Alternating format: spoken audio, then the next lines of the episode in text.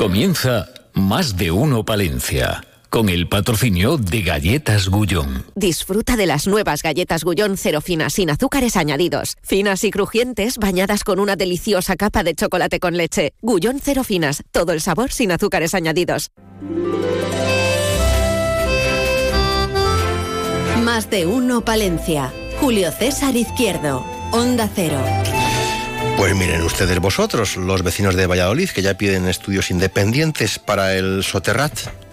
Eh, el Soterrat, que es como cuando vas a rebañar lo último que queda en la paella. Ah, no, que eso se llama de otra manera. Eh, pero los granos se pueden pintar de muchos colores. Como sabemos que, en este programa pues, eh, la audiencia pues, tiene un nivel, pues hoy digo, ¿hoy qué hago? Un comentario, digo nada, un acertijo. Venga, tomen nota a las 12 y 25, eh, que es lo que pone nuestro reloj de arena. Hay cinco hermanas en la habitación. María está leyendo un libro. Ana está cocinando. Sofía está jugando al ajedrez. Patricia está lavando ropa. ¿Qué hace la quinta hermana? ¿Eh? Amigos con altas capacidades que escucháis Marina Palencia. ¿Qué hace la quinta hermana? Sigue siendo miércoles 28 de febrero con 8 grados en el centro de la ciudad, con Gonzalo Toledo en la realización técnica y con todo un universo de topillos que vamos a afrontar enseguida. Lo primero, la actualidad en titulares. En más de uno Palencia les ofrecemos las noticias más destacadas de la jornada. Con David Frechilla. ¿Qué tal, Julio? Pues nada, aquí esperando que vayan a entrar enseguida Luque Larena Ah, y José Luis era- Marcos. Pensaba que eran los topillos. Eh, los, no. topillos, los topillos no, los topillos eh, mm, Se quedan en el campo. Ah, ayer he estado yo recorriendo una- un tramo de carretera mm, local comarcal, llama como quieras al asunto, y estaba plagado, ¿eh? De agujeritos. Pues, pues Mucho- qué alegría y qué alboroto, ¿no? Bueno, Lo pensé que... ibas a contestarme ya qué hace la quinta hermana. No, no, no. Ah, Estaba, bueno, bueno, estaba ahí bueno, con. El, con el. Ahí con el tema. Le, le daré después. el el soterrat. Bueno, que Julio, Dime. que vamos a contarles, bueno, ya sabes que, que el tema este de caso Coldo, Ábalos, bueno, pues está provocando un terremoto político, especialmente con su epicentro en el Partido Socialista. Bueno, el socialismo palentino no es ajeno a esta situación. Miriam Andrés se ha referido hoy a todo lo que estamos viviendo durante las últimas horas. Dice que, bueno, pues el partido de nuestra provincia se encuentra perplejo y triste por lo que está sucediendo y lo tiene bien claro. Dice que nadie está acusando a Ábalos de estar eh, encausado ni imputado, pero tiene una responsabilidad política y debe saber a quién nombra cuando se elige a los integrantes de ese equipo de cercanía. Por este motivo, debería haber asumido la responsabilidad de abandonar su escaño. Ya, ya. Una Miriam Andrés que junto al subdelegado del gobierno han firmado hoy bueno, pues un protocolo coordinado para alojamiento de mujeres víctimas de violencia de género en Palencia en situaciones de emergencia puntual. ¿Qué supone esto? Bueno, pues el Ayuntamiento de Palencia atenderá la necesidad básica de alojamiento y manutención de las víctimas y, en su caso, de los menores que la acompañan en los casos de dificultad de alojamiento derivado de la tramitación de otro recurso de alojamiento dentro de la red de asistencia o en aquellos casos que por cuestiones legales precise permanecer en la ciudad. Esto era una petición, además, que trasladaban desde las eh, fuerzas cuerpos y fuerzas de seguridad del Estado. Y todo esto también ha servido para conocer que durante en la actualidad hay 360, 356 casos activos Biogen, siendo uno de ellos de riesgo extremo y cinco de riesgo alto. Y han aumentado las denuncias durante el pasado año un 8%. El subdelegado del gobierno espera que esto no sea porque hay más casos, sino simplemente porque la gente tiene más conciencia y denuncia más. ¿Qué es lo que hay que hacer? Claro, Denunciar. efectivamente. Ya que hablamos de sucesos, eh, se acudía ayer por parte de la policía local a un domicilio de la, la calle Paseo del Otero por una persona que estaba enferma y a la que sus amistades pues no veían desde hace tiempo. Finalmente los bomberos entraban en la vivienda, localizaban al morador varón de 72 años caído en el suelo enfermo y deshidratado. ¿eh? Se apreciaba en el domicilio, según el parte de sucesos, un estado avanzado de insalubridad compatible con síndrome de Diógenes. Nos iremos hasta Paredes de Nava, el Centro de Artes Escénicas Jorge Manrique. Todo un referente, 7.500 espectadores en bien, cuatro meses, bien. 27 actividades, pero va a haber multitud de actividades que se las contaremos en nuestro informativo a partir de las 2 menos eh, cuarto. Y a las 12 Dígame. de la mañana, pues daba comienzo la venta de entradas de día eh, para la próxima edición del Festival Palencia Sonora Recordamos eh, que los abonos se agotaron hace una semana, el precio de las entradas de día asciende a 55 ¿Y euros. qué grupo piensas tú que va a ser el que más me va a sorprender? No digo al Hombre. a mí, que ya sabes que soy un torpe, de- hombre. que yo voy aprendiendo, cuál es que me va a gustar, que dices así, mira, este yo creo que a Julio le va a encajar ahí. Hombre, pues a ti te gustaría mucho el nido. El Nido, y Bayuca, y Rodrigo sí, Cuevas. sí, sí, sí, eso, lo- eso ya Eso lo, lo he por sabido, ¿no? Bueno, bueno, bueno. ¿Y de algún nombre, sorpréndeme? Para, me todos los días punto uno, el otro día hablábamos de los dromedarios. Camellos. que lo he hecho adrede, hombre. Qué bueno. Que sí, ya- ya ¿Qué me. Gonzalo, que los días, los días Gonzalo. Eh, habla- eso, Fundación Francisco Ah, Frankenstein. Ah, bueno, de la marinera. Ese nombre también te gusta. Sí, te ha gustado, ¿eh? Pero el otro es un café. Exactamente. bueno, pues un cafetito le vamos a poner a nuestros invitados. Ah, bien. porque hablar hay- de... hay muy bueno en Palencia. Vale, Valencia y el café. Tierra de café. Es todo uno. Fíjate. Tenemos pastas de, de- de Oh. multitud de sitios, entre el Sí, Gullón. Gullón, claro, y el cafetito. Pues ir. mira, ves que además veo que vienen con el cafetito. Ah, sí, te Sí, los invitados. Tema de topillos. ¿Quieres un topillo para adoptar? ¿No? Eh, mira, también vamos a tener hoy a, ya la que ha tomado posesión, nueva concejala del equipo de gobierno. Ah, a- muy bien, de Palencia, Montero. Estará después aquí en Pues el muy segundo bien. tiempo. Y de todo un poco con Susana Sánchez. Y vamos ya con el cara a cara, Luque Larena, José Luis Marcos, Mundo Topillil en Más de Uno Palencia. Más de uno Palencia. Julio César Izquierdo. Cuarta edición de la Feria de la Trufa de Palencia. La Plaza de España de Baltanás acoge este domingo 3 de marzo la Feria Anual de la Trufa, un evento que organiza la Diputación de Palencia para impulsar y difundir el valor de un recurso en alza en la comarca cerrateña. A partir de las 10 de la mañana, charlas, talleres, degustaciones y una visita guiada a una plantación trufera. Acércate a disfrutar de esta jornada con nosotros. Te esperamos. Diputación de Palencia. Apostamos por el campo. Apostamos por el desarrollo rural. AECOPA, la Asociación de Empresarios de la Construcción de Palencia, te informa. Si eres empresa o autónomo del sector de construcción, asóciate a AECOPA y te ayudamos a gestionar la aportación al Plan de Pensiones de Empleo Simplificado, obligatorio desde el 1 de febrero de 2024. Asóciate. AECOPA, Plaza de los Juzgados 4, teléfono 979 70 32 97. Más de uno Palencia. Julio César Izquierdo.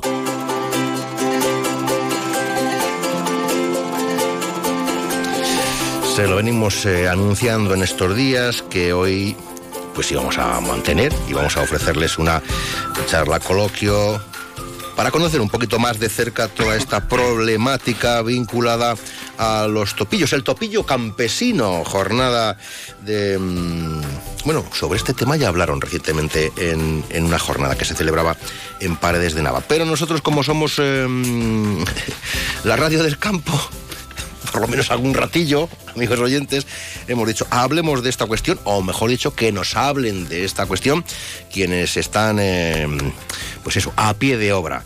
Eh, y nos acompaña José Luis Marcos, que es el presidente provincial de Asaja.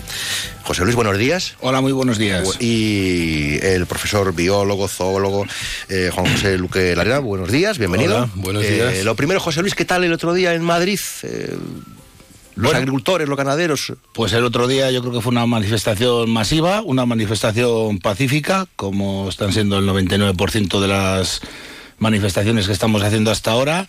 Y bien, contentos, hubo mucha gente, yo diría que fue un éxito, concretamente de Palencia fueron como mínimo 800 personas.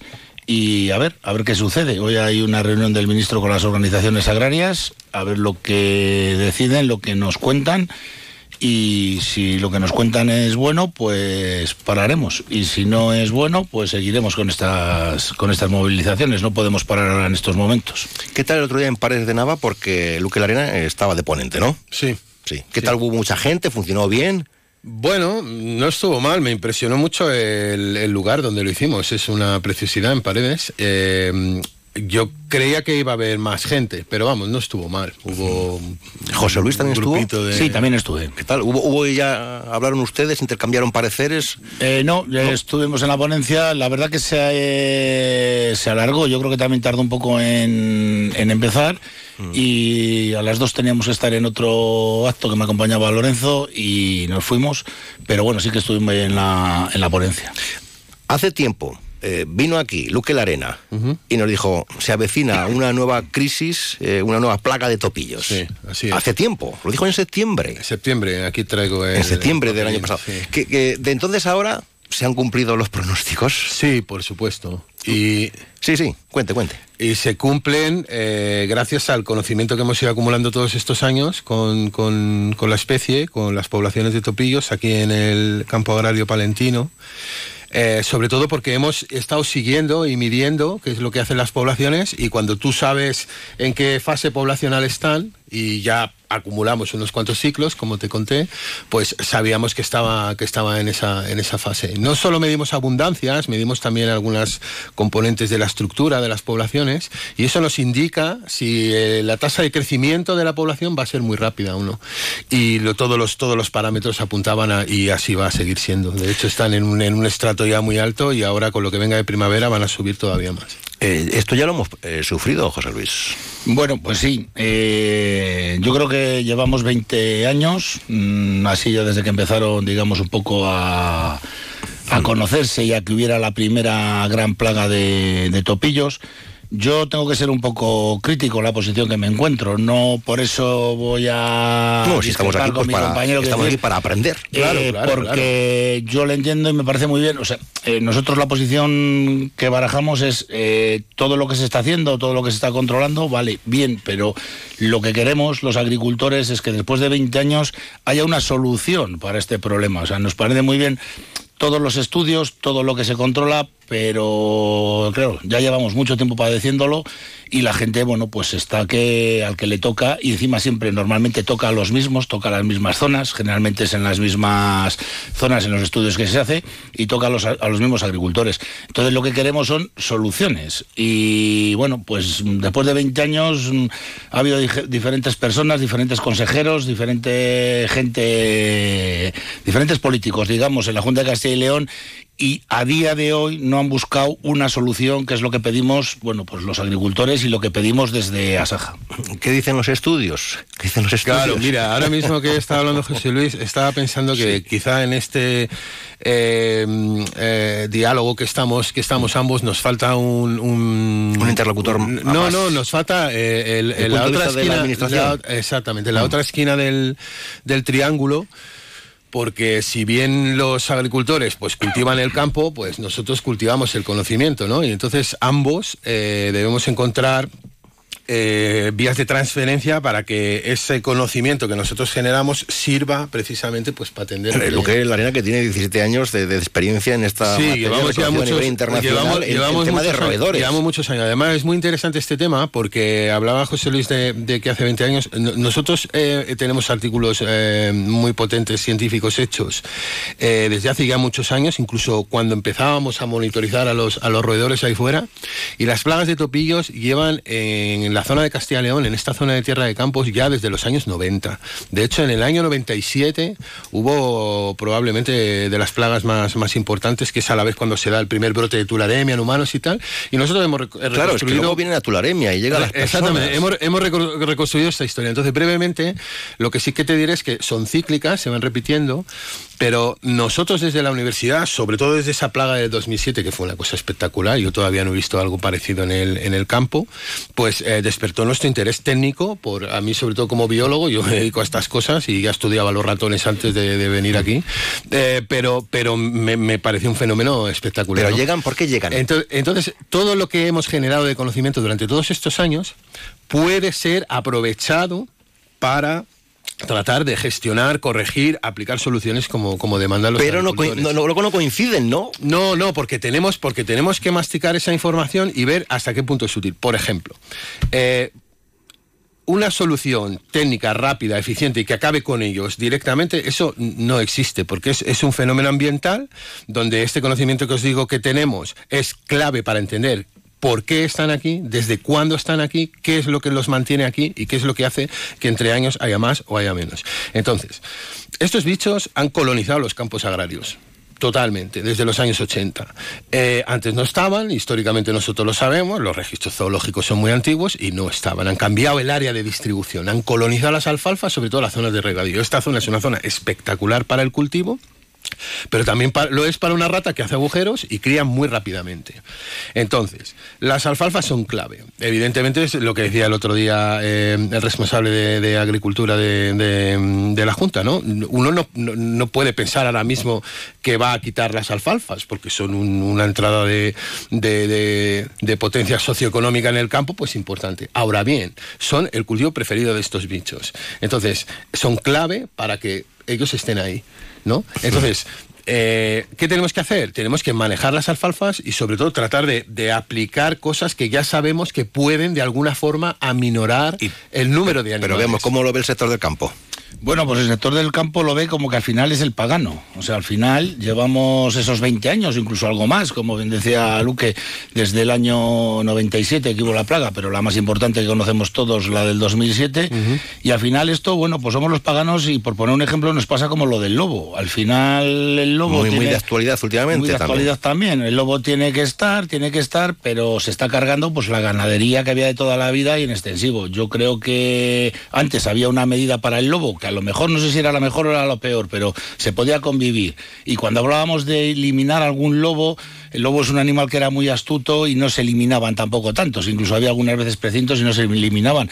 Con los topillos nos pasa lo mismo, necesitamos una herramienta para que es una plaga y al final una plaga, hoy en día tenemos muchas plagas en el sector agrícola o en el ganadero y bueno, pues está habiendo tipo herbicidas, fungicidas, insecticidas que se Pero no se puede echar cualquier cosa y no se pueden, no, no se pueden matar de cualquier manera. No, sí, yo entiendo, yo entiendo, yo entiendo. Él, dice, bueno, perdona, él, él, él, yo lo entiendo desde su posición que no, porque a lo mejor es terminar de esa manera, pero claro, la posición nuestra es que sí, que después de 20 años tiene que haber algo tiene que haber algo que... Mira, yo, yo te diría, José Luis, eh, varias reflexiones sobre el tema. Eh, como es eh, una actividad agrícola determinada la que genera abundancias de este roedor desproporcionadas, yo creo que es ese sector el que tiene que tener en cuenta que es una especie de coste ambiental que tienen que, que, tienen. No, no, no vamos a quitar el regadío, eso es imposible, no vas a quitar las alfalfas, es la única manera. Entonces, pero también la administración productos, ya, pero yo sé que estamos muy acostumbrados en la agricultura de hoy en día a un producto, un producto que lo eches y, acabe con el bicho. Esto no existe, porque no existe porque este problema no solo lo tenemos los españoles, lo, lo tienen los franceses, lo tienen los alemanes, lo tienen los americanos con otras especies parecidas que son los, los principales productores de alfalfa del mundo y también tienen mucha colonización por roedores silvestre. Nos pasa como las ratas y los ratones, llevamos miles de años combatiéndolos y aunque en las despensas y en los graneros y en los silos pongamos veneno controlado y tal, siempre acaba habiendo ratas y ratones, porque se hacen resistentes, son como los insectos, pero en, mamífero, ¿no? Entonces, el, uso del veneno en el campo, los que están autorizados en Europa ahora mismo, además, es que eso no es productivo para un agricultor, que va a estar metiendo pastillita, pastillita en las bueno, se ha hecho eso, ¿no? que trabajan. de hecho, es lo, que tenemos hasta Eso yo ni, siquiera lo veo pero Parte de la culpa la tiene la administración, no en este caso, quiero decir, la tiene la administración porque ahora mismo hemos entrado en una nueva PAC, que este es el segundo año, donde premian por la siembra directa y donde eh, o sea, no, se levanta, la tierra. Un, reservorio para estos animales. ¿Por qué la administración no premia pero, a lo, Pero la administración también estará asesorada por técnicos. Bueno, pero ¿por qué no premia a la administración concretamente en estas zonas que ya están muy localizadas y al final no estamos hablando de tanto en, dentro de lo que es Castilla y León? Estamos hablando de... La tierra de campos parece mucho a nosotros, ¿no? Parece mucho porque nos toca a nosotros somos el, digamos, el núcleo, somos el foco, pero ¿por qué no premia a la administración en estas zonas, al revés, a lo mejor, en vez de dar dinero por, por una siembra directa en esas zonas, no lo da por hacer una rotación, un mínimo laboreo o incluso las mismas alfalfas poderlas mover y en vez de dar dinero por lo que justo atrae los topillos, porque mm, también está comprobado que en sitios donde no se mueve el terreno hay muchos más topillos que donde, Que donde se mueve el terreno. Entonces, pero claro, la administración ahora mismo nos dice que te da 20, 20, ¿Y 25 ¿y por qué dice eso la administración y no otra cosa? No, no sé, yo no puedo responder por ellos, pero sí que, le diré, sí que le diré que sí, que evidentemente la remoción del terreno es lo más drástico. Esto es como eliminar los nidos de, avispas, ¿no? O sea, tú, mm, eh, eh, si puedes realmente mover el suelo... ¿Estaría ahí la solución? por lo menos... Bueno, a ver, no, seguramente... O parte, de la solución. O una parte de la solución. Yo cuando hablo con los agricultores o cuando nosotros vienen a las oficinas y nos comentan un poco, bueno, pues sí que se nota. Al igual que a lo mejor poder quemar algún reservorio, alguna cuneta. Hablamos de quemar, no, no de tener que quemar todo el campo, pero... Esto, por ejemplo, la quema de rastrojos para la historia pues la quema de rastrojos pasó la historia. Y una quema que también nos dejaron hacer unos años que bueno pues fue un poco engaño porque fue una quema en diciembre cuando en diciembre las cunetas están llenas de agua y no prenden y no se pueden quemar. Entonces, el caso que topillos hay, estudios se hacen. A ver, los topillos están aquí para quedarse. Mientras haya alfalfa y haya, regadío, va a haber topillos. Es verdad que con la remoción del terreno y con el arado mm. profundo, fuera topillos. Eso está clarísimo. Ahora bien, los agricultores saben que en sus rotaciones y en determinados cultivos, pues igual, si tienes los tubos puestos, si tienes una alfalfa plantada, si te la colonizan los topillos, no la vas a levantar al tercer año porque pierdes todo el dinero. Entonces, ahí es donde yo creo que habría que, aplicar una sinergia de, metodologías para tratar de aminorar el número de topillos. Eliminarlos del todo no sé si lo vamos a conseguir. Eh, eh, he traído un BOE porque, porque es verdad que eh, fue tan gordo lo del 2007 que en el 2008 hay un real decreto que establece el programa de control del topillo campesino a nivel nacional y, y aquí pone que hay determinadas obligaciones y determinadas acciones que se deberían hacer en conjunto entre todos, pero hay una que es especialmente relevante por, por, por encontrarse en el boletín oficial del Estado como de interés público y es tratar de apostar por el eh, sistema inmunitario de los ecosistemas que son los depredadores. Sobre todo todo lo que se come a los topillos. Esto nos puede, nos puede ayudar a reducir no a que desaparezcan, pero sí a reducir el número de topillos. De hecho, algunos de los estudios que nosotros hacemos, que por eso son importantes, es que cuando tú miras los topillos que están en las cajas de los bichos que se los comen, eh, el porcentaje de animales enfermos e infectados con bacterias que pueden afectar sobre todo a la gente del campo es más alto. Es decir, los animales están, esto lo sabemos todos de toda la vida, los depredadores limpian a los enfermos y a los, y a los, y a los que están mal antes que a los que están sanos. Es decir, empiezan a sacar animales cuando ahora va a empezar, y esto es lo que realmente a nosotros desde la universidad nos preocupa, porque trabajamos con, muchos investigadores de distintos centros, sobre todo el Centro Nacional de Microbiología, el Instituto de Salud Carlos III, etcétera, que es la tularemia. Eh, el coste, el coste coste económico de las plagas, pues yo, por ejemplo, es una cosa que, que llevo preguntando desde hace muchos años. Eh, todavía no sé cuál ha sido el coste económico de la del 19, de la del 14. Esto es importante Tenemos ponerlo encima de la mesa, pero es que el coste en salud pública es para mí la prioridad, porque este año va a haber casos de tularemia entre los trabajadores del campo, porque cuando hay muchos animales de este tipo hay mucha tularemia en el medio y sobre todo en la zona palentina. Y eso es lo que a mí me preocupa más. Y de hecho, si, si, por algo nos interesa predecir, aparte de los, del impacto que, tiene sobre los cultivos, a ver, un cultivo al final, si gestionamos bien los seguros en esta zona, yo creo que Calderón el otro día dijo una cosa muy inteligente y es la, la exclusividad de este problema en la zona palentina. Esto hay que tratarlo de forma exclusiva. Esto no afecta a los sorianos, a los burgales y tal. Esto afecta a bueno, pero, pero ¿por qué no se trata? ¿por qué no se aborda? ¿por qué no se resuelve? hay, esos datos, José no, Esos datos no. Es, yo creo que está siendo un poco dejadez de, de la administración y lo triste de todo, como decía Luque, es cuando llegue y ya afecta a la salud humana. Claro. yo recordar, tengo amigos, tengo compañeros en agricultura, les tengo en, paredes de Nava que tuvieron la turalemia y eso les ha quedado secuelas, o sea, chicos que les entró con 40 años de, mi edad hoy en día y siguen y eso les ha quedado ahí unos restos que siguen teniendo problemas y bueno, pues es algo que, que no acaban de afrontar ningún, como decía al principio de la entrevista, no hay ningún consejero por pero no la afrontan porque no saben bueno, yo creo, no quieren, yo creo porque no es yo, fácil. Yo en esa materia tengo que decir también que, por ejemplo, en el, 2007 nos sentábamos en, la mesa cuando era... ¿Por qué, por qué, por qué eh, no hay buen rollo, entiendas, entre agricultores, ecologistas, pero yo investigadores... Pero yo creo que eso, porque estamos todos eh, confundidos en la traducción, ¿no? Como todos son enemigos. no, no, yo creo que las ratas, que es un problema, puede ser un, puede ser un problema como el de los topillos, ya lleva muchísimos años donde la administración, aquí por ejemplo la Diputación, colabora con todos los ayuntamientos para desratizar el, problema que hay en, muchos de los pueblos, por las alcantarillas, porque son focos de infección, porque son focos donde pueden ir a los Pero otra vez los topillos pues, se nos metieron literalmente en casa. Claro, es, y cuando ya afectan, cuando ya los topillos ya estaban en las piscinas, cuando ya afectan a mucha gente, bueno, que las piscinas tela, ¿eh? Sí, sí, sí, las piscinas,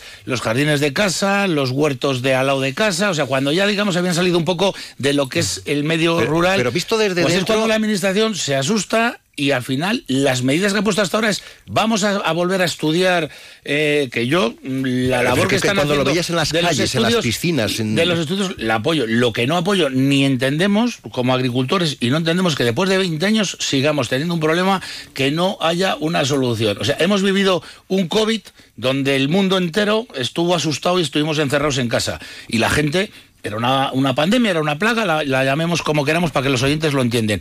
Y la gente se puso a ello y buscaron una solución. No sé si buena o mala, pero buscaron una solución y a día de hoy, bueno, pues hemos vuelto a salir y estamos intentando tener una vida. Con los topillos no, con los topillos lo único que vemos es que cada vez son más grandes, que cada vez engordan más y que cada vez siguen estando en los mismos sitios mm. prácticamente. Se pueden mover un poco más dependiendo también de la agricultura de la zona que se mueva, si hay más alfalfa, si hay menos alfalfas, pero están siempre en la misma zona. Entonces, mm, vamos, basta ya ir a la administración o sea, al, quien le toque, no sé si agricultura, medio ambiente o a quien le toque. Tan difícil es pues, sentarse para. Pues poner, pues poner un remedio. Y, y, otra cosa, en esas mesas no nos han llamado nunca los agricultores.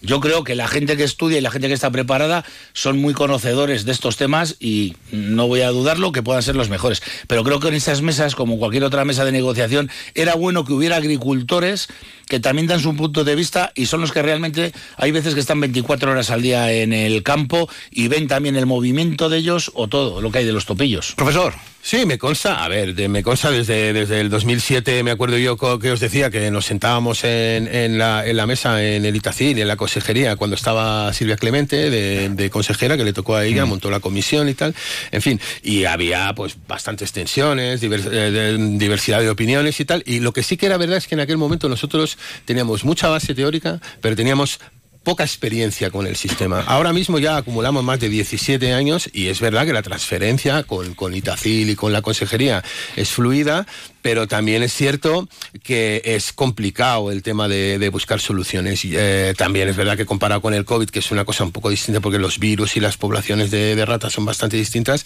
y, también es verdad que la inversión de, decenas y decenas de miles de millones en la solución, pues no es comparable, ¿no? En esto tengo que decir, y esto sí que eh, yo como investigadores le lloramos a todo el mundo, porque todos los recursos que nosotros hemos conseguido los conseguimos por nuestra capacidad investigadora nadie venido y, nos ha dicho, venga, os vamos a ayudar con esto para resolver un problema. No. Pero sí que es cierto que este problema, que es común, como os decía, está en Centro Europa, lo tienen los franceses, lo tienen los alemanes, eh, ellos no lo resuelven tampoco. ¿No? porque esto porque es un problema ambiental cíclico. Es decir, es como las sequías o como es son poblaciones de animales silvestres que aguantar. no, lo he dicho antes. Si quitamos las alfalfas y el regadío, se van los topillos. Pero a alguien en la cabeza le, entra que, nosotros, hagamos eso. Nosotros tenemos una solución que es muy fácil y es bueno lo mismo que reivindicamos que ponía el ejemplo del lobo. Es al final no, no pensemos que son tantísimas y tantísimas hectáreas. Estábamos hablando que es un poco sobre todo la provincia de Palencia y a lo mejor un poco la zona de Valladolid, de Campos, lo que conocemos ahí de Villalón, bueno, todas esas zonas de ahí. Al final, el agricultor, y si la administración, la Junta no pone otra solución, que pague los daños, pero que pague los daños reales de que se hacen en el campo, quiero decir, le paguen al agricultor los daños y bueno, pues nos tenemos que acostumbrar a cada tres o cinco años vivir con los topillos. Pero eso yo creo que ya es entonces materia de, de, los seguros, por ejemplo. En toda esta historia nosotros llevamos muchos años, hemos intentado trabajar con agroseguros y, y decirles, oye, temas de peritaje, de, de, previsión, ¿no? Cuando tú tienes previsión con tiempo delante de que no va a haber agua o de que va a haber ratas o de que va a haber este problema, te da tiempo a prepararte, a protegerte. Eh, pero lo que los seguros, mm, perdona que te diga, no, no, son como todos los seguros, tenemos que tener seguro y no usarle, porque sabemos todos que cuando cuando tienes un seguro y, Ya, pero el año, por ejemplo, un seguro para topillos, el año en el que no va a haber muchos topillos no tiene mucho sentido. Pero, por ejemplo, gente que tenga muchas alfalfas que no pueda Sí, comprometer pero su regadío. cuando, cuando das parte dos o tres años, el seguro ya no se hace cargo, porque ya te Ya, dice... pero es lo como cuando tienes lo un que digo con es el que el coche. sector afectado, hablando con los seguros, les tendría que proponer una línea para decir, Sí. oye, cada cinco años Sí. tenemos este riesgo. Pues Chicos, por eso es la administración esto, ¿no? la que tiene que hacerse cargo de todos no estos sé, problemas. no sé quién Sí. debe. Lo que sí que antes de terminar me gustaría Sí. recalcar, Claro. sobre todo la parte más técnica de todo. Y esto es verdad que nos suena un poco extraño, pero, pero es, es, es realmente lo que está demostrado a nivel internacional, lo que están haciendo en, en otros países.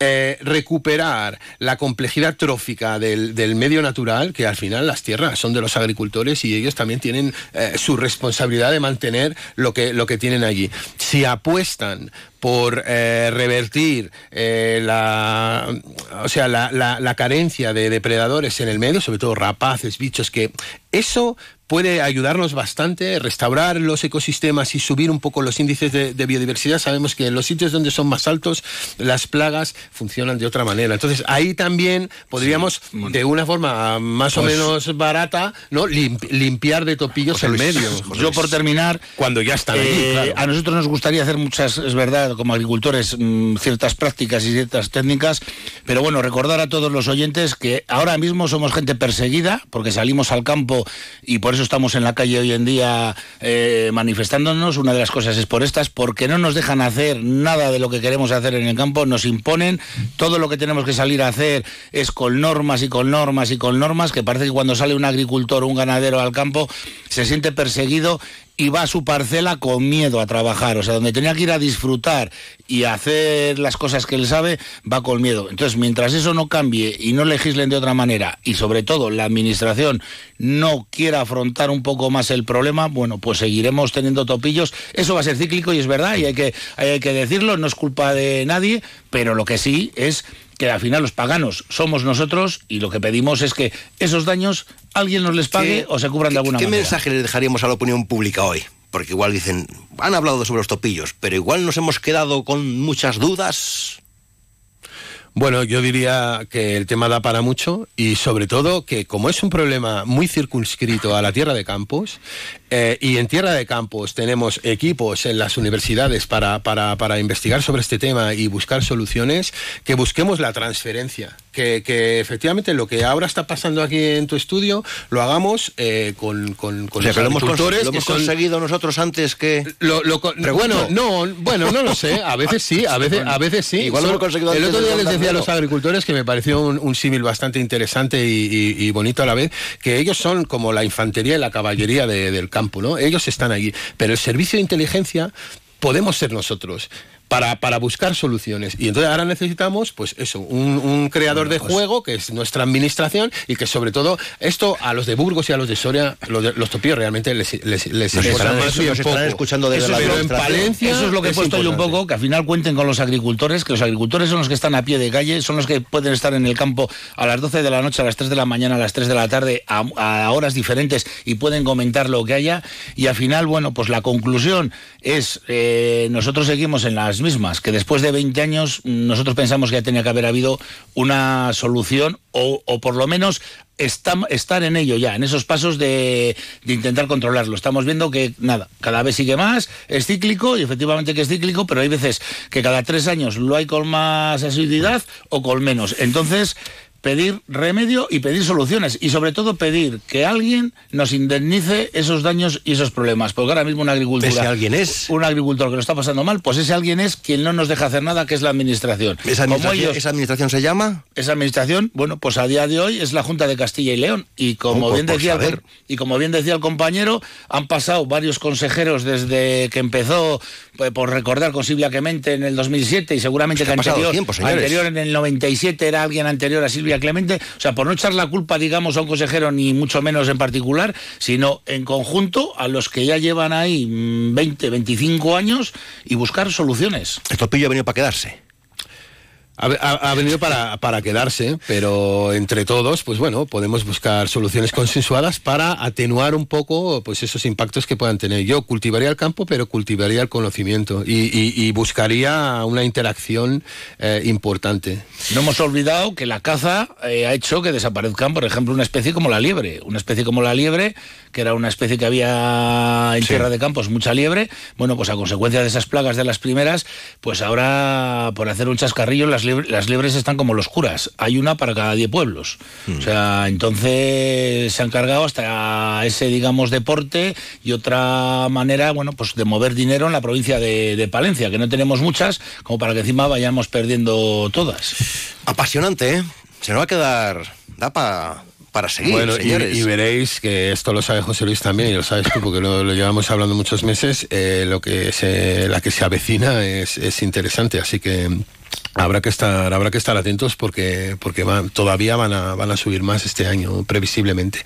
Yo lo que diría desde nuestra parcela de conocimiento es que se protejan los agricultores, sobre todo esta primavera, este verano, porque el riesgo de tularemia es alto, sobre todo en algunas zonas de, de tierra de campos palentina, y bueno, pues a protegerse. Ay, que se nos quedan muchas cosas en el tintero. Eh, de verdad, muchísimas gracias, eh, Juan José Luque Larena, José Luis Marcos. Aquí tenéis vuestra casa, vuestro tiempo, vuestro espacio, vuestra radio. Hasta pronto, buenos Gracias a vosotros y un saludo. Gracias. Más de uno, Palencia. Julio César Izquierdo, Onda Cero. El primero de nuestros especiales Mundo Rural Palentino. Vendrán otros que iremos eh, anunciando. Enseguida noticias de España y del resto del mundo en la sintonía de referencia, aquí en la de Onda Cero. ¿Qué tal va la resolución del acertijo? ¿Sí? ¿Lo saben? Bueno, pues eh, me, me, lo digan en alto, que yo lo escuche. Vamos con las noticias. Onda Cero.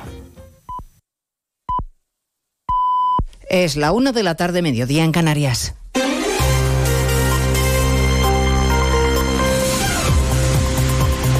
Noticias en Onda Cero.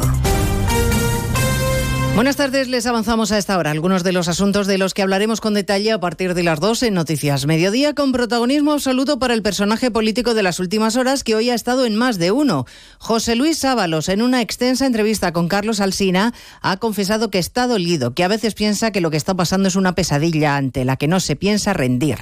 Ha anunciado, de hecho, que presentará alegaciones a su suspensión cautelar de militancia en el PSOE, una decisión que responde, dice, a la presión, al sensacionalismo, y a la necesidad de buscar no justicia, sino un escarmiento. Somos todos prescindibles. A veces pasamos al depósito de reciclaje, otra vez al de la basura terminal, pero en fin, pero no se puede manejar así. Yo al menos no, no, no me dejo que, que me manejen así. Claro que se tiene que hacer justicia, claro que hay que ser contundente, pero ¿qué quiere decir contundencia? Contundencia quiere decir la aplicación de la ley pero también con las garantías que supone la aplicación de la ley. Eso es la contundencia. ¿O estamos hablando de escarmiento? En todos estos días, desde que el caso Coldo estalló en la calle Ferrad, Ábalos no ha hablado con Sánchez y lo ha hecho con el secretario de organización Santos Cerdán, al que dice comprender porque no tiene duda de que actúa por encargo de la dirección. Escucharemos con detalle todos los matices de esta entrevista con el ya diputado del Grupo Mixto, que asegura no tener intención alguna de tirar de la manta ni hacer daño al que ha sido su partido. Y estaremos en el Congreso de los Diputados, con sesión de control monopolizado por el caso Coldo, con choque a primera hora ya entre el presidente Sánchez y el líder de la oposición, Núñez Fijo. Señor Sánchez, sin rodeos. Usted lo sabía y lo tapó. Mire, para ser creíble en su papel de torquemada, debería tener tanto usted como su partido político otro currículum. No esparza a nadie lo que usted tiene debajo. No venga usted aquí con el ventilador ni con excusas. El juez está investigando a su gobierno y está investigando a su partido. La vertiente judicial del caso nos llevará a la Audiencia Nacional, donde el considerado cerebro de la empresa a la que se adjudicaron los contratos sanitarios, Juan Carlos Cueto, ha quedado en libertad con la prohibición de no salir del país. Ha comparecido ante el juez Ismael Moreno y solo ha respondido a su abogado para decir que todo fue legal y que no quería aprovecharse de los españoles, sino ayudar. A partir de las 2 de la tarde escucharemos además el emocionado discurso de la viuda de Navalny en el Parlamento de Estrasburgo, denunciando las torturas a las que ha sido sometido su marido durante años y acusando a Putin de liderar una banda criminal. Entre aplausos, Julia Navalnaya ha prometido seguir trabajando por el sueño de su esposo. Mi marido nunca verá cómo puede ser una Rusia bonita, preciosa en el futuro, pero yo haré Aquí se le quiebra la voz.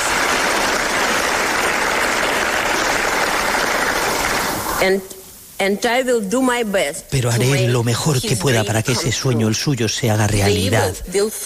Para que pierda el diablo y ese bonito futuro llegue. Gracias.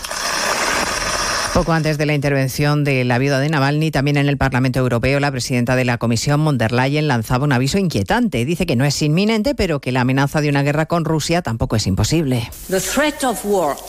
La amenaza de guerra puede no ser inminente, pero no es imposible y los riesgos de guerra no deben ser exagerados, pero sí que tenemos que prepararnos para ella y eso empieza con la necesidad urgente de reconstruir y modernizar las Fuerzas Armadas de los Estados miembros. Por si quedara alguna duda, el ministro Álvarez ha reiterado la oposición de nuestro país a enviar tropas terrestres de la OTAN a Ucrania. Estamos además pendientes de la salud del Papa porque Francisco ha acudido a una visita al hospital tras su audiencia general de los miércoles. Ya ha regresado al Vaticano, corresponsal en Roma, Darío Menor.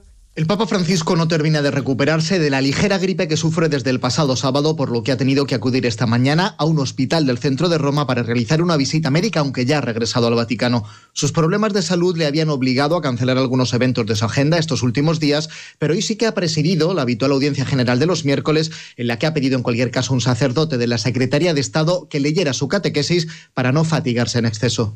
Cari fratelli e sorelle, ancora son por raffreddato. Francisco, que cumplió 87 años el pasado diciembre, ha sufrido otros episodios gripales similares estos últimos meses, incluida una bronquitis muy aguda e infecciosa. El año pasado, además, tuvo que ser hospitalizado en dos ocasiones. Para medir el desarrollo económico y la riqueza de un país no basta con tener en cuenta el PIB, sino también los recursos naturales y la preservación de la naturaleza. Así lo estableció en los años 70 Parzades Gupta y por ello ha sido merecedor del premio BBVA Fronteras del Conocimiento en su categoría de Economía, Margarita Zavala. Sí, fue pionero a la hora de investigar que es fundamental conservar los recursos naturales de un país para garantizar el futuro de su población, como ha explicado Eric Maxi Maskin, que es presidente del jurado y Premio Nobel de Economía. Su trabajo sobre la población ha ayudado a entender los mecanismos de compensación que existen entre el tamaño de una población y el nivel de vida, y ha inspirado investigaciones posteriores sobre la pobreza, la fertilidad y el entorno natural. Investigaciones que en definitiva han, han permitido definir y medir cómo se puede llevar a cabo un desarrollo económico sostenible. Pues de todo ello hablamos en 55 minutos cuando les contemos toda la actualidad de esta mañana de miércoles 28 de febrero. Elena Gijón, a las 2, Noticias Mediodía. Los protagonistas de la noticia empiezan el día con Carlos Alsina. José Luis Ábalos. Señor Ábalos, buenos días. ¿Qué tal? Muy buenos días, Carlos. Más de uno. El programa que cada día marca la agenda informativa. Coldo es un golfo, aunque no comparta el desenlace. Asume esa responsabilidad política. Tiene usted manta de la que tirar. ¿Cuándo se tuerce la relación entre el presidente Sánchez y usted? ¿Se siente usted maltratado por el secretario general de su partido? Yo no tengo ninguna manta. Lo único que me pide el cuerpo es defenderme. Lo que fue definitivo fue lanzarme un órdago en público. Cada mañana, las mejores entrevistas en Más de uno con Carlos Alsina. Y siempre que quieras, en la web y en la app Onda Cero, tu radio.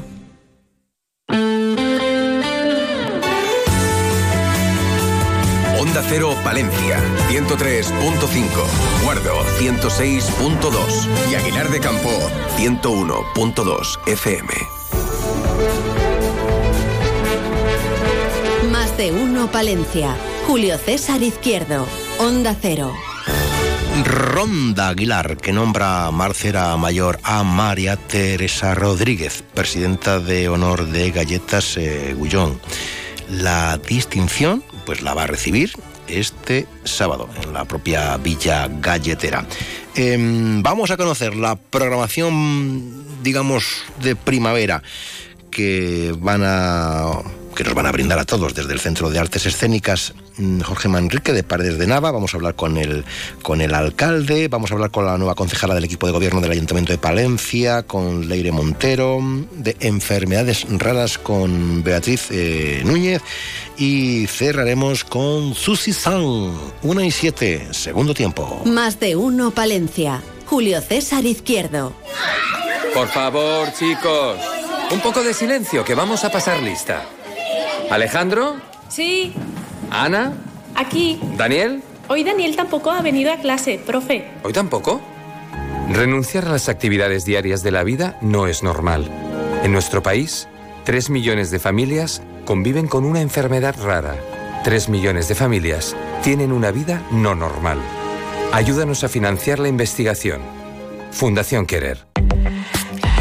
AECOPA, la Asociación de Empresarios de la Construcción de Palencia, te informa.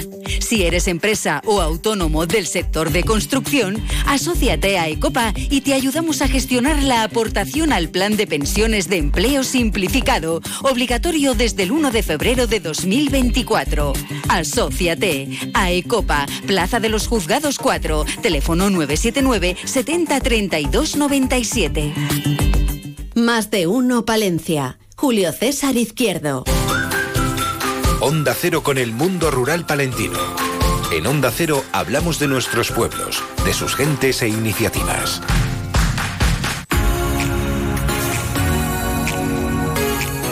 Se presentaba esta mañana en Diputación Provincial de Palencia el programa cultural, amigos oyentes, del Centro de Artes Escénicas Jorge Manrique de Paredes de Nava. Luis Calderón es el alcalde de la localidad. Buenos días. Buenos días. ¿Y cómo se presenta? ¿Cómo llega esta programación cultural? ¿Viene potente, alcalde? Pues viene, yo creo que sí que viene potente porque nos hemos dado cuenta que en los cuatro meses de apertura, desde que se abrió en noviembre del año pasado, eh, hemos tenido un total de, bueno, estamos llevando a la contabilidad, de 7.500 espectadores, que para nuestra localidad de 1900 pues no deja de ser algo verdaderamente sorprendente, ¿no? Y entre el público asistente, pues verdad que se encuentran muchos vecinos de propio Paredes, pero también de las localidades próximas, de los pueblos de alrededor, y, y también gente que se desplaza desde la capital, porque la verdad es que ha habido una buena calidad en todo lo que se ha presentado y ha tenido buena acogida. Mm. Nutrir de una importante programación cultural a este centro de artes escénicas, ya referencia en esta nuestra comunidad, eh, requiere de esfuerzo, de imaginación, alcalde, eh, y de presupuesto, ¿no? Bueno, pues sí, eh, mira, desde, desde que se abrió, mm, entre teatro, música, conferencias o algún otro tipo de actividad, han sido 27 las acciones llevadas a cabo a día de hoy. Vamos a presentar, vamos, está, eh, ya vamos a presentar pues un programa de cara a la primavera. Y pues claro, ha habido que habilitar un nuevo servicio de limpieza, una asistencia externa en materia técnica para todo el tema de luz y sonido, un concejal responsable de esta actividad, coordinarlo todo con los medios propios, con la oficina de turismo, pues para la venta de entradas, la taquilla, los propios concejales, eh, todo lo hemos hecho con nuestros propios medios, intentando que sea el mínimo, el mínimo gasto dentro de la partida que tenemos de cultura, pero claro, eh, si la oferta va creciendo, cada vez que se celebra algo, que son descalefacciones, luces, hay una serie de gastos, pues que tendremos que ver cómo ir eh, encajando ¿no? dentro de nuestro presupuesto. ¿Cómo, ¿Cómo llega esta programación cultural de primavera? Bueno, pues llega eh, con un, por ejemplo, para durante los meses de marzo, abril y mayo, un ciclo de monologuistas en colaboración con Espectáculos San Millán, que se ha denominado, denominado Festival del Humor, que bueno, pues eh, siempre es un sábado un domingo, el día 9 y 30 de marzo, el 21 de abril y el 11 de mayo. Y luego, pero aparte también tenemos, pues para el día 8, el, este, el Día de la Mujer, tenemos el tema de eh, teatro, el Teatro 4 en Rama con el inconveniente. Y luego, pues hay mucha actividad, por ejemplo, de, de un tema sectorial del campo, igual que hemos tenido hace poco una jornada sobre los topillos, pues también nos lo han pedido de- determinados sectores para tener sus encuentros. También vamos a tener cine, estamos en colaboración con la UPP para que en mayo haya cine también. Eh, tenemos para el Día del Libro en abril, los días 20 a 23 de abril, una programación en colaboración con, con la, red de bibliotecas y con la Biblioteca de Palencia y, con los poetas de, que ya residen en, en- eh, habitan en, en el pueblo o que van a venir de fuera, pues un ciclo de poesía muy interesante que iremos, todo esto lo iremos desgranando y sacando a medida que esté cerrado el programa con más exactitud.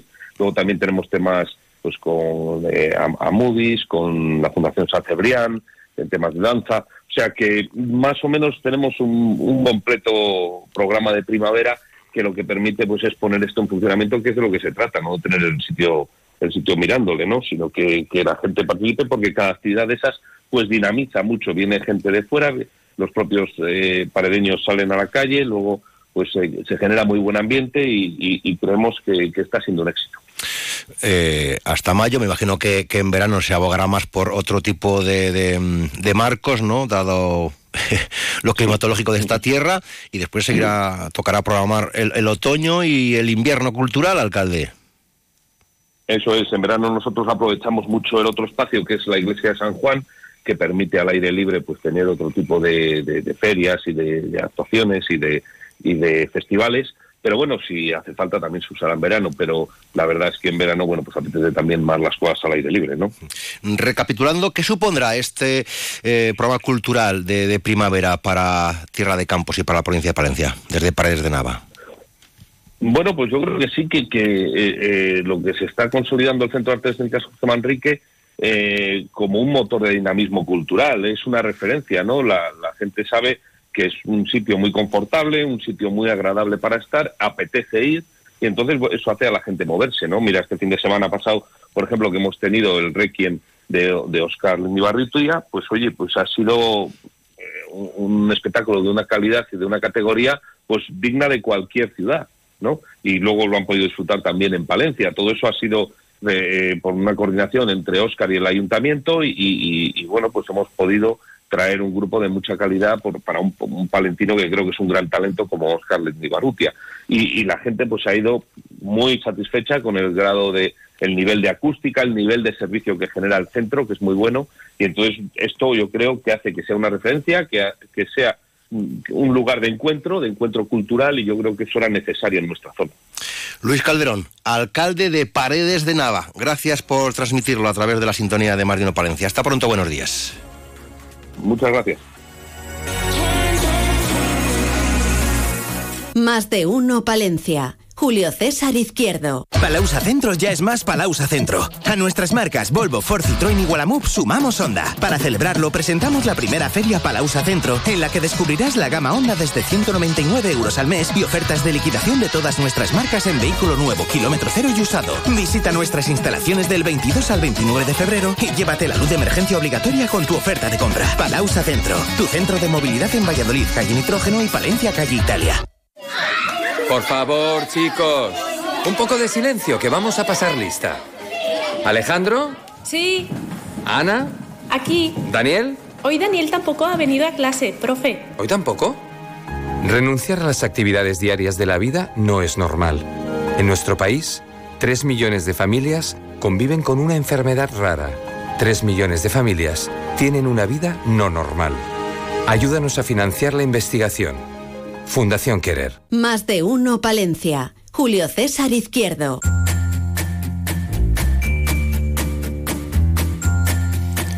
Leire Montero, bienvenida a Más de uno Palencia. Buenos días. Buenos días nueva concejala en el equipo de gobierno, en el Ayuntamiento de Palencia. ¿Qué tal? Bien. El arranque. Bien, arrancando. De, arrancando. poniéndome un poco al día en, en todos los servicios y... Vamos a vamos a enumerar. A ver, ¿cuáles son las responsabilidades? ¿Qué áreas lleva Leire Montero en el Ayuntamiento de Palencia? Eh, llevo la parte de organización, patrimonio, atención al, ciudadano, el registro, cementerio. O sea, variado, ¿no? Amplio. ¿Cuál es la de más espeso, la de organización? Mm, bueno, a ver, cada una tiene lo suyo al final. Eh, la parte de estadística, por ejemplo, que, también la tengo, parece que está ahí como que no, tiene volumen, pero en cuatro días tenemos que preparar las europeas. O sea que cada una tiene lo, suyo. Eh, ¿En qué estamos ahora sobre la mesa, en el quehacer cotidiano de sus áreas? Mm, bueno, pues eh, mm, eh, un poco un poco de todo en cada una. Eh, pues lo que te digo, en estadística ya tenemos que ponernos a preparar las, las europeas. Mm, patrimonio tiene movimiento todos los días, cada día una cosa. Eh, organización, pues bueno, sí que sí que es verdad que tenemos que, actualizarnos en, en, algunas cuestiones. Eh, por ejemplo, el tema de permisos, que salió este verano una modificación, pues eh, son cosas que tenemos que ir actualizando. O sea, al final esto es un parar cada día ¿le ha tocado mucho de, tema como, como administrativo, como sí. de ordenar, de gestionar, de controlar. Sí, sí, sí, la verdad, la verdad que sí. bueno, también también me va en la formación. Sí. sí. Eh, eh, ¿Le han tocado las asignaturas María o no? como se dice en el cole. Es decir, estas, bueno, esto es un poco... No, no, hombre, tampoco creo, no. Sí que, sí que me han preguntado de eso más veces. Yo creo que al final eh, lo que ha sido anormal es el tiempo en el que yo, yo he entrado. Al final mis compañeros ya llevan unos meses, ya tenían unas áreas eh, asignadas y esto pues es eh, un, aprovechando la reorganización, un ajuste quizás a donde hace falta estar un poco más encima o donde no se estaba llegando tanto, tanto. Ha habido que reestructurar, ¿no? Cuando ya anuncia Reyes Bodero que, eso es. que lo deja entra eh, Leire Montero y toca cambiarlo todo. Claro, al final lo, fácil hubiese sido que según sale Reyes, entro yo en, el sitio de Reyes con lo, con lo, mismo que estaba haciendo y ya está, pero em, hemos considerado que, que era mejor para la ciudad, en este caso, reorganizarnos para poder llegar más.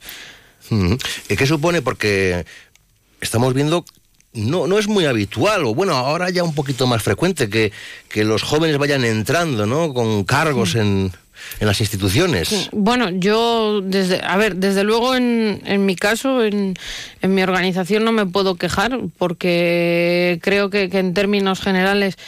Eh, yo vengo de juventudes y, y, los compañeros de juventudes en, en esta provincia, la verdad, que estamos mm. bastante dentro de las, de las instituciones, tenemos una sintonía muy buena con el partido y, y vamos entrando en, en, muchas instituciones. Yo estuve ya eh, hace cuatro años, mi compañero Álvaro, que también es de Juventudes, también estaba hace cuatro años. Eh, no hace tanto tuvimos un senador de, de Juventudes también.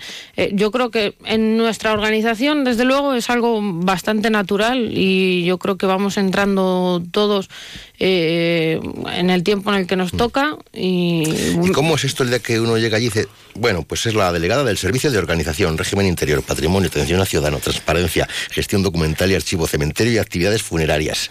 Pues es... ¿Eso es toda una carpeta o son, son seis? son seis carpetas. Son bastantes más de seis. Sí, son, son bastantes, sí, sí, sí. La verdad que reconozco que, que sí, son bastantes áreas, pero, pero bueno, mm, a ver, al final, el día a día... Eh, te le guían los trabajadores de la casa. Mm, hmm. Tienes que estar un poco ahí, pero, el día a día es, suyo. Em, ¿Qué le gustaría conseguir pues, a lo largo de esta legislatura?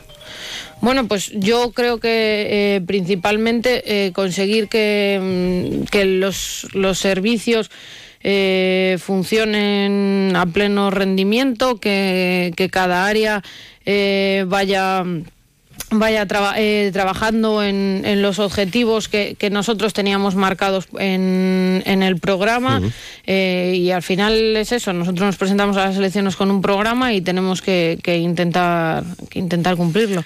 Atención al ciudadano, ¿se le atiende bien?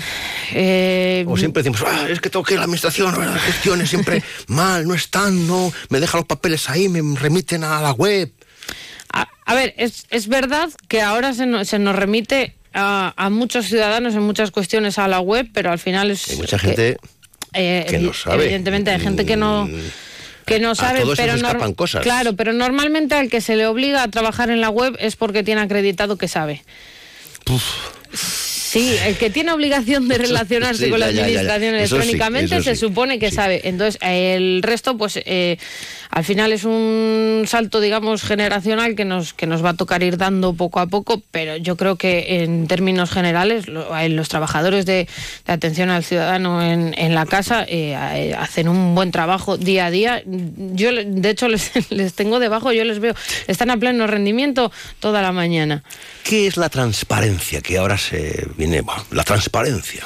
Bueno, la transparencia... Eh, es algo que todo el mundo dice, queremos transparencia ¿eh? en todo lo que se hace, en las administraciones públicas. Sí, sí. Nosotros, nosotros eh, llevamos mucho tiempo con, con, el compromiso, en, tanto en programa como en, nuestra actividad del día a día, de, de tener transparencia y al final, además de ser una obligación que tienen las administraciones por, por ley, yo creo que es eh, lo ético, que al final los que estamos en las administraciones públicas tenemos que estamos trabajando para el ciudadano entonces lo normal es que el ciudadano conozca lo que hacemos lo que eh, lo que tenemos eh, cómo cómo va avanzando lo que ellos piden yo creo que la transparencia al final es que Se si es supone que público todos sea público saber de verdad todo lo que se hace.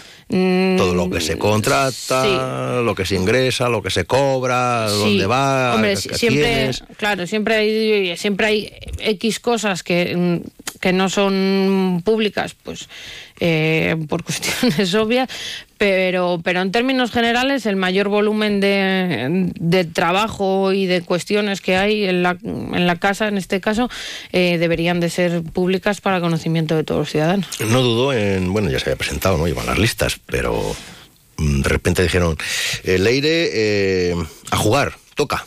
Sí. Que a lo mejor, no sé si, si la concejala le pide, oye, estoy en otra cosa ahora, no esperaba. No, la verdad es que no lo estaba, no, no, lo, no lo esperaba. Yo estaba mm, con mis cosas, y- pero claro, al final, una vez que te presentas en una lista, tú sabes que esto es algo que puede pasar. Y yo fui la primera que se quedó fuera, entonces, evidentemente, si alguien se marchaba, la primera que tocaba en la puerta era a mí. Mm, ¿Cómo es es el ambiente del ayuntamiento? ¿Cómo, cómo ve? ¿Está relajado? Eh, No, ¿Hay rela- buen no, rollo? relajado no. Buen rollo hay. Buen rollo tenemos, eh, evidentemente, los compañeros. Yo personalmente, eh, con cualquiera de los, de los compañeros de oposición también, mm, no tengo ningún problema con ninguno. Lo que pasa que eh, relajación, la verdad que ninguna. No, normalmente nos vamos a- enganchando por los pasillos, vamos hablando corriendo. La gente de su generación estudia y se marcha y no se queda en Palencia. Sí, tristemente, una gran parte sí. No, tiene, no se puede revertir, es muy complicado. Hombre, mm, poder revertir se puede revertir, evidentemente. Lo que pasa que, que hay que, pues mm, hacen falta unas políticas mm, públicas concretas y mucha determinación, una inversión, un plan de futuro. Al final, revertir por revertir, las cosas no, no dan la de eso vuelta hablan sola. todos los equipos de gobierno. eh, Claro, claro, a Algunos llevamos aquí más tiempo que... que- Claro, no, si decirlo es facilísimo y además queda muy bonito. Lo que pasa que mm, Pero claro, después es que yo tienes que soy ponerte a eh, ello. ingeniero de telecomunicaciones, estudiaba aeronáutica, yo qué sé. Claro. Palencia, igual, Á- Álvaro, mi compañero Álvaro, es aeronáutico. casualmente, he citado así al... Sí, no, a ver, pues de hecho, no, de hecho, por ejemplo, ese sector puede ser uno de los puntos fuertes en, en los que nosotros eh, buscamos, busquemos esa vuelta de, de talento. Al final, eh, una ciudad como la nuestra es un sitio muy cómodo para la gente que puede teletrabajar, por ejemplo. Al final, si tú tienes la posibilidad de llevar a cabo tu trabajo desde casa o desde una oficina mm, con tu ordenador, no tienes necesidad Pero de ir a un mucho, puesto en hubo mucho teletrabajo en la pandemia, pero después ya las empresas han empezado a decir, bueno, a lo mejor días sueltos. Mm, Bueno, algunas sí y, a- a- y algunas no. O sea, mm, Hay de no sé, por poner un ejemplo, Sí. yo tengo una amiga que eh, trabaja eh, desde su casa en el ordenador eh, para el metro de Estambul. O sea, Ah. quiero- quiero decir, y, vi- y vive aquí. O sea, es, hay trabajos que tú les puedes realizar desde aquí sin, sa- sin salir de casa. Mm, Yo creo que por ahí es por donde. O sea, hay que vender qué es lo que tiene Palencia, ¿no? Como ciudad para quedarse a vivir aquí. Claro, tú tienes que buscar eh, las ventajas que tiene una ciudad como Palencia y a partir de ahí buscar cómo puedes eh, atraer eh, esa gente joven, ese talento a, a esta ciudad. Hmm. Claro, es que algunos vamos mirando, los de nuestra generación, eh, mira mi compañero, igual hemos quedado por lo palentino, ¿cuál? ¿Un 5%? Claro, al, al Hablamos de la final, gente que nació en los Sí. 70. No, al final evidentemente va, por genera, va por generaciones. eh, es- siempre cada generación eh, opta más por formarse de una manera, formarse de otra, o, o incluso formarse menos y trabajar antes. Y al final eh, tú te mueves, digamos, a donde demanda tu mercado. Mi generación, por ejemplo, es una generación que por términos generales eh, está se ha formado mucho, ha estudiado mucho y, eso, es bueno, verdad, es verdad. te da otra flexibilidad. Al final mi generación trabaja muchísimo más con medios telemáticos que lo, que lo que podía trabajar la generación de mi madre y eso te da mucha más flexibilidad y muchas más opciones que al final si tu, si tu trabajo es de fábrica, tú tienes que ir a la fábrica. Hmm. Se puede vivir en Palencia. Se puede vivir, yo vivo. Em, se puede coger el tren, ir a el AVE o ir y venir a Madrid, que también lo vemos. Claro, es una o sea, al final no todas las ciudades de España eh, tienen la, la, conexión que tiene Palencia. Yo creo que eh, Palencia, la verdad es que tiene unas, unas comunicaciones muy buenas y, deberíamos de intentar sacarle partido a, esa, a esas conexiones. Entre nosotros, por lo que haya escuchado en el ayuntamiento. ¿Qué tal? ¿Habrá soterramiento o no? ¿O reuniones con el ministro? A ver, eso, todos los pasos que todos los pasos que está dando el, ayuntamiento se ya, ya están en medios. O sea, se sabe todo ahora. Eh, no, la verdad es que sí, la verdad es que eh, entre lo que se cuenta fuera y lo que se lo que se cuenta dentro, yo creo que todo el mundo sabe más o menos en qué en qué situación está ahora. Eh, o sea, el, los, el compañero Carlos y el compañero Álvaro el otro día dieron rueda de prensa, explicaron que, que fue lo último que, que, han hecho sobre, sobre el tema, que fue, bueno, entre otras cosas, pedir la paralización de las obras. Y al final eso es un, es un proceso, lleva unos trámites, es, es muy lento, es que es, es muy complicado porque no, no, es una cosa de hoy que se haya generado hoy ni que se pueda solucionar hoy. Entonces... Eh, Va para pues, largo. Lleva su trámite, claro. Pues eh, Leire Montero, gracias por esta primera entrevista. Pues Esperemos que no sea la última. Encantada, no, hombre. Hasta cuando, la, cuando hasta la próxima. Gracias, buenos días.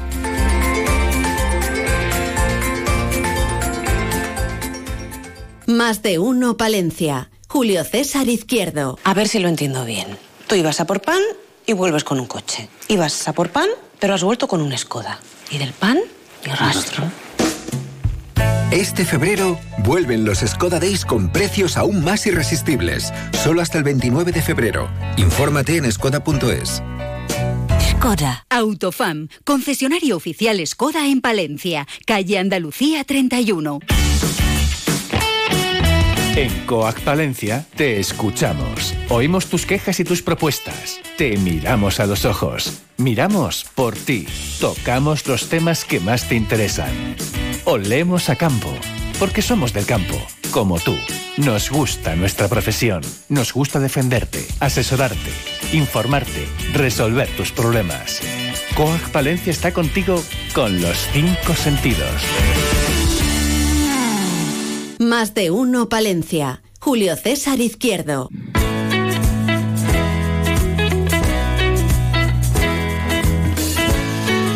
Está nuestra enfermera de referencia que siempre nos cuida muchísimo, vela por nosotros, eh, Beatriz Núñez, eh, enfermera profe, buenos días, ¿qué tal, qué tal? Hola, buenos días, muy bien. Bueno, nos vas a hablar del Día Mundial de las Enfermedades Raras. Sí, porque ya desde el 2008 se celebra el último día del mes de febrero, el Día Mundial de las Enfermedades Raras. El objetivo de su conmemoración es crear conciencia y ayudar a todas las personas que padecen alguna enfermedad de las denominadas raras a recibir de forma oportuna el debido diagnóstico, tratamiento y que a la larga esto les garantice una vida mejor. A ver, veamos qué son las enfermedades raras pues son patologías o trastornos que afectan a una pequeña parte de la población y que por lo general tienen un componente genético. Son también conocidas como enfermedades huérfanas, aunque suena muy mal. Sí. Sí, y mm, normalmente presentan una serie de síntomas particulares y resulta muy difícil diagnosticar cuál es su verdadera causa. Y a ver, eh, yo me pregunto, ¿cuándo se considera eh, rara pues para ser considerada rara, cada enfermedad específica solo puede afectar a un número limitado de personas, concretamente cuando afecta a menos de 5 por cada 10.000 habitantes. Mm, eh, ¿Se puede prevenir? Pues no, eh, si eh, pensamos en prevenir y, ya no habría este tipo de enfermedades, pues no os puedo dar la respuesta. Pero de acuerdo con la OMS, que es la Organización Mundial de la Salud, la prevención no solamente es prevenir la aparición de la enfermedad, sino también detener su avance y atenuar sus consecuencias una vez establecidas. ¿Hay mm, muchas enfermedades raras? Por desgracia, sí.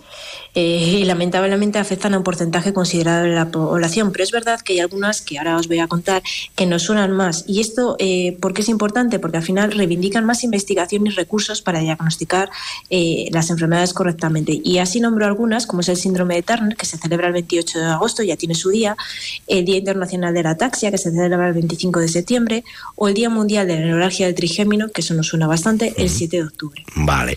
¿Y cómo podemos ver Beatriz, combatir estas enfermedades? Pues para combatir esta enfermedad se necesita tratar a los pacientes con los llamados medicamentos huérfanos. Ya hemos dicho que eran enfermedades huérfanas. Y este tipo de medicamentos, que nos suena raro, eh, son destinados a diagnosticar, prevenir o tratar una enfermedad rara dirigida a patologías graves o con riesgo vital y cuya comercialización pues va, no, va a generar los suficientes beneficios. Por eso muchas veces no están interesados en, en fomentarlo, en prepararlo. Ya, ya, te entiendo, te entiendo. Eh, ¿Qué es necesario para combatirlas? Investigación, investigación y investigación, pero voy a hablar de dos tipos, porque la investigación es como muy general, ¿no? La biomédica apoyando proyectos y fomentando el conocimiento, y la social, que no se nos olvide, para mejorar el conocimiento de la situación social, sanitaria, laboral y educativa de las personas con enfermedades poco frecuentes, y no se nos olvide sus familias, y así poder detectar las necesidades. Y como siempre, como siempre, querida Beatriz Núñez, ¿cómo nos puedes ayudar como enfermera? Pues os pongo un conocimiento de la asociación FEDER, que a lo mejor no, no suena, cuya misión es promover los derechos de quienes conviven con una enfermedad rara y en busca de diagnóstico generando estrategias que contribuyen a mejorar su calidad de vida. Os animo a visitar su web y tener en consideración esta lucha que es parte de todos. El reto semanal. El reto semanal. Atenta a la compañía. A ver, a ver. Aquí está todo el mundo. Bueno, no se puede prevenir, es verdad. Pero este reto semanal va de tomar conciencia, leer, leer, por favor, leer y tener en cuenta testimonios de personas que aunque no nos puedan parecer lejanos, podríamos ser cualquiera de nosotros. Pues sí, efectivamente. Bueno, profe, eh, la gente ha, aprobado, ha estudiado, eso. Son gente muy bien, sí, Va bien, va bien. Me toca ahora justo la clase. Así que. A ello, gracias. Adiós, Beatriz. Gracias, hasta luego. Hasta luego. Adiós. Más de uno Palencia. Julio César Izquierdo.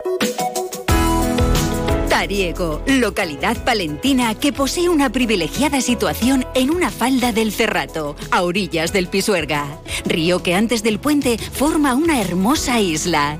Tariego, municipio conocido por su torre del telégrafo, por sus establecimientos gastronómicos, su iglesia de San Miguel, sus torreones, miradores y el monte Los Propios. Un pueblo acogedor al igual que sus gentes. Un pueblo para vivir, para visitar, para emprender. Tariego te espera. Hola, bienvenidos a Escritos LE. ¡Qué pasada! ¡Sí de todo!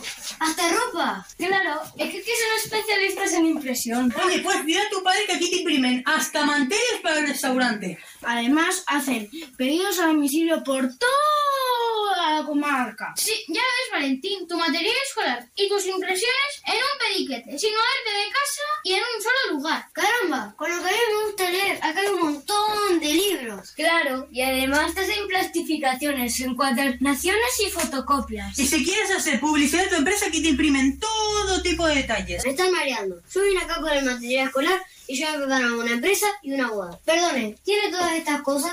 Claro que sí, Valentín. En Escrito Select tenemos de todo. Si no lo tenemos... ¡Te lo conseguimos! Escrito se Librería, papelería, imprenta y regalos publicitarios. Avenida República Argentina, Paredes de Nava. Teléfono 628-655-936. Más de uno Palencia. Julio César Izquierdo. Señoras y señores, con todos ustedes el espacio de referencia al que estaban esperando, deseando, estaban ahí con ganas, diciendo, pero ¿qué pasa? ¿Qué pasa? ¿Qué pasa? Cuando viene de todo un poco con Susana Sánchez. Ah, no saben quién es. Si le digo que es Susi San, ahora sí. Ahora sí. Hola, ¿qué tal? Susi San. Buenos días, Julio. Era Susi San, ¿no? No te Susi San. con. Susi San. Susi San. Susi San. Eh, ¿Qué tal te va la vida? Bienvenida va, va que a tu no sección. poco. Bien, eh, mm, Yo ya no podría escribir, porque ya tiene ahí varios folios, amigos oyentes, de, de, de guion, pero no, no, no, no va a doble espacio, ni, ni a uno con cinco, interlineado, ¿no? Es todo... Es como Todo se nota que, que- que ves bien, ¿eh? Bueno, la letra mm, me la he aumentado un Ya, poco pero para... no, está a 12 como mucho. Ni siquiera. Pues mira, no, no lo sé, no sé a qué, a Bueno, qué tamaño El- está. ese folio tan repleto de texto, mm, ese guion, ¿sobre qué versa la cuestión de ¿Sobre Marras? qué versa? Un poco de cine, voy Ah, a traigo, qué traigo raro, hoy. qué raro. Traigo hoy. ¿Por qué será que hablas ¿Por qué de será? cine? ¿Por qué será? ¿Porque hay una muestra internacional a la vuelta de la esquina? Sí, queda, queda todavía un par de mesecillos. Pero, bueno. Recordemos que este. Bueno, voy a aprovechar que recordemos. Aprovecha, que porque tú estás ahí metida, estás en el lío, estás sí, en el lío, aprovecha, que aprovecha. la muestra internacional de cine de Palencia este año se celebrará del 17 al 25 de mayo, que hemos movido las fechas, que normalmente sabemos que es a finales de febrero, principios de marzo, eh, y este año va a ser en, en mayo. Bien, que lo sepan. Exactamente. Hay concursos buenos, eh, ya, han- ya han terminado... El, el, em, el oficial sí, tanto nacional como internacional terminó el viernes pasado. Pero, pero el de cortos de 90 segundos todavía sigue abierto. Así que Ah. si alguien se quiere animar a hacer Bueno, un pero hasta, corto- hasta una cierta edad, que yo me hasta los íbamos, 35 íbamos a años, grabar sí. aquí uno desde la radio así. Y luego me dice, ¿a dónde vas? Digo, ¿qué ha pasado? Dice que no puedes. Por dos meses. Nada, ya, eh. Pues sí que tenía Pero la de idea todas formas, quiero decir, para ya para otra, la Sí. edición del año que viene, se puede presentar igualmente Claro, al, claro, al- claro. al concurso Oficial, oficial, exactamente. Ya, ya, no me di cuenta problema. después, pero claro, en ese momento no me regaba la la neurona. emoción, la emoción de Tengo una, cortas el hilo, se me caen las orejas. Bueno, eh, cine, cine, cine. cine, cine. Eh, pues estamos ahora mismo en, en época de, de premios, Hmm. eh, de, de- todos tipos, ¿no? Nacionales hace unos... bueno, el, el- en febrero, el 10 de... 11, pues, no sé qué día fue, el 10 de febrero creo que fue, se fueron los Goya. Sí. Eh, en Estados Unidos pues se han entregado los Globos de Oro, se han entregado los, los premios de la crítica, los del sindicato de actores. eh, y, ¿Y? yo me, plan- me he Te has planteado. planteado, te has planteado. Yo hay mucha gente. ¿Se merecen los premios? Ah, no, no. Eso, eso- eso sería un debate a, a- a- a abrir, un, un melón Un a melón, abrir, un ¿no? melón, para, un melón. para abrir, eh, viendo las películas, evidentemente, porque si no se ven... mm, Claro, difícilmente. Se puede opinar, pero, mm, en fin, no es, no es lo correcto. Eh, porque aparte, cuando tú ves las, las películas, muchas películas, que valoras, pues mira, este actor lo ha hecho muy bien, o esta actriz mm, se sale en este papel, pero es que otros actores que también están ahí y que a lo mejor no, no se les tiene en tanta consideración, que son los animales. Los animales. Claro, y he dicho, ¿hay premios para los animales? ¿Actores? Mm, Y resulta que sí. Sí, anda. Resulta que sí. Por ejemplo, tenemos los World, World Dog Awards, los premios del mundo perruno. Casi todos son para perros, porque eso es Mm, como los animales que más se, se utilizan, ¿no? Que es cierto que este festival tuvo una edición. Una. Premiaron a todos los perros que había potentes, ¿no? Y no, no hubo mucho, Con grandes mucho dotes más, interpretativas. más, más recorrido. Pero sí que hay eh, otros premios, por ejemplo, los, eh, los postcards que son Mm. como los Oscars, pero hace un juego con, con Po, escrito P-A-V-W, que es pata en inglés, pues los postcards, que son los premios de interpretación paralelos. No son oficiales, esto hay que decirlo, se les llama así, pero no están relacionados directamente con la Academia de Cine de los que- Oscars. Que, premian patos, gallinas, gallos, eh, pavos. Animales. De hecho, mira, hace unos años eh, em, em, em, ganó el premio mm, eh, una araña. Ah, una una, ta- una tarántula que salía. Doña Tecla. creo, creo, creo que no fue No era ella, no. No, no, salía con Angelina Jolie. Yo creo que ahí ya eh, le sube un poco el, el caché. Tenemos también, que este, mira, este es un premio muy bonito, que son los Golden Collar Awards, los eh, premios Golden eh, Collar Dorado eh, que aquí lo que se premia son perros adoptados de refugios que hayan participado en películas, en series, en anuncios publicitarios, amplía un poquitín más el, sí, sí, el abanico. Y el que a mí más me interesa ahora mismo, porque este es oficial. Este es oficial, amigos oficial, oyentes. oficial en el sentido de que va... Oficial y caballero. Oficial y dama. Sí. O- oficial a secas. Oficial a secas. Es eh, el premio Palm Dog, que sería como el equivalente al Palm Dog, la palma de oro de Cannes, porque es un premio que otorga el Festival de Cannes a la mejor interpretación canina. Si este es oficial, el festival Este es entrega un oficial. premio. Es la oficial. mejor interpretación canina. Eso es. Me parece fabuloso. No es a alguien que esté canino. No. sino al canino, al can en sí. En sí. Y que, de que- hecho, que premien en Cannes. En Cannes. Claro. Al can. Está claro, es que, es fabuloso. que, vamos, estaba, estaba no, cantado. estaba cantado, estaba cantado. estaba cantado. Y una- un detalle muy, muy curioso de ese premio es que se- eh, el, el que recibe este galardón Mm. Puede ser un animal vivo o animado. Que ya lo de animado, Ah, yo no, la- animado. no lo acabo de entender. Porque, Ya, ya, ya, ya, ya. en fin, si Scooby-Doo, pues puede ganar un, un can. Lo entiendo, pues Hombre, se llevaría el pulgoso. ¿no? Es más... bueno, anda, anda que no hay perros de, de la ficción animada. Y este año A ver, ¿cómo se llama eh, ha ganado el premio un perrito que se llama Messi.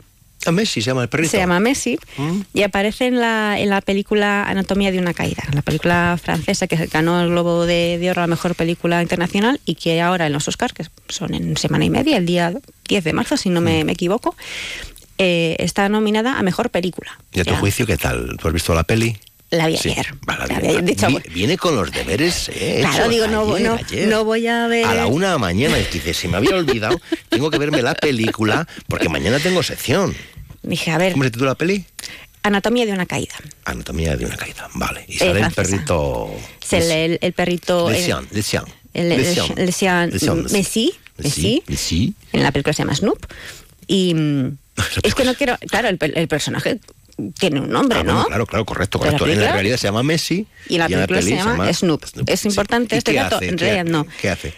¿Sabes qué pasa? No lo quiero decir Ah, porque porque sería un. un- rompes la magia ya, y la cuento- peli. cuento- no la destrozo, pero cuento Pero un dato importante. Pero es cierto que cuando lo ves y te dicen que ese perro, porque tú, tú- muchas veces Sí, cuando vemos estas actuaciones, pues eh, eh, que, oye, que tiene su trabajo, ¿no? Que esté el animal, que esté tranquilo, que, Mm. que digas ladra y ladre, que te busque lo que sea, ¿no?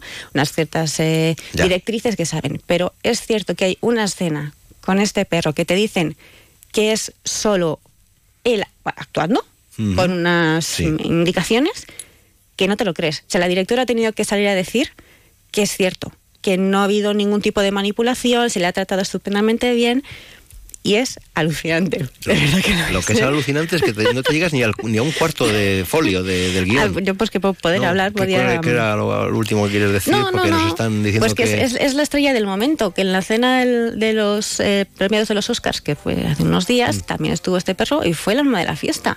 ¿Y cómo no? Ya. Si, tú, en- si tú vas a una fiesta y hay Mm. un perro, pues en fin. Sí, pero tú mucho de cine, tú mucho de hablar de perritos majos simpáticos, pero tú en tu vida pones un perro o un gato. Yo pondría las dos cosas. Ah, las dos cosas si, pudiese, las dos cosas. Bueno, pues como el perro y el gato, que también es, ¿no? Eso ha sido serie, ha sido película, han sido dibujos animados o simplemente es una expresión popular. Y, y un, y un programa de esta cadena. Como el perro y el gato. Ah, mira ella cómo está de hábil, si no se le escapa nada, no se escapa nada. Eh, cualquier duda o sugerencia, palencia arroba onda cero puntos, temas para Sí, sí, plantear por supuesto. a Susi San aquí en Onda Cero. Adiós, Alada. Adiós. Buenos días. Más de uno Palencia. Julio César Izquierdo. Onda Cero. Termino igual. Hay cinco hermanas en la habitación. María está leyendo un libro. Ana está cocinando. Sofía está jugando al ajedrez. Patricia está lavando ropa.